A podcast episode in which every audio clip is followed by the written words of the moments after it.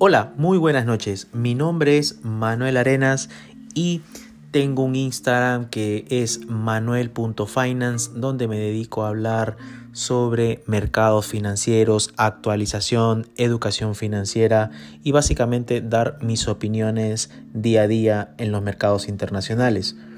Para empezar voy a hacer una introducción sobre cómo terminaron los índices el día de hoy, donde el Dow Jones cayó un 0,75%, mientras que el índice Standard Poor's 0,68 a la baja, terminando en los 4.130 puntos, con lo cual está próximo también a llegar a una zona de los 4.000, que es la media móvil de 50 periodos, y el índice Nasdaq cayendo 0,92% ante la proximidad de los resultados del día de hoy de Netflix. Eh, hablando de Netflix, justamente el día de hoy entregaron sus resultados trimestrales, donde en la sesión aftermarket cae un 10%, situándose en la zona de corrección técnica.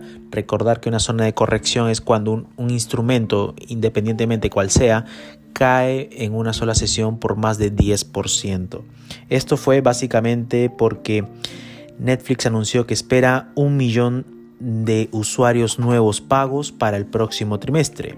Recordar que eh, el año pasado había reportado 10 millones de usuarios y en esta entrega de resultados solamente reportó 4 millones de suscriptores nuevos versus los 6 millones del trimestre anterior. Es por eso que el, índice futuro del Nasdaq cae un 0,35% afectado justamente por el lanzamiento de estos resultados trimestrales. En este minuto está 0,35%, el oro comienza a apreciarse y llega a la zona de los 1780, muy cercano a los 1800, que es la zona de la media móvil de 50 periodos.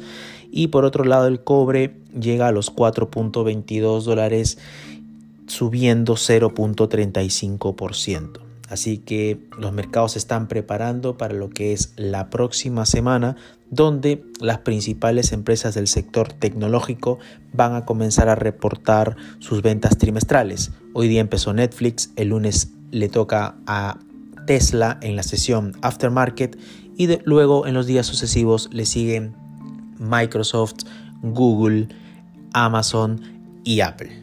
Así que para iniciar esto sería nuestra primera actualización de mercados vía podcast y continuaremos actualizando. Hasta luego.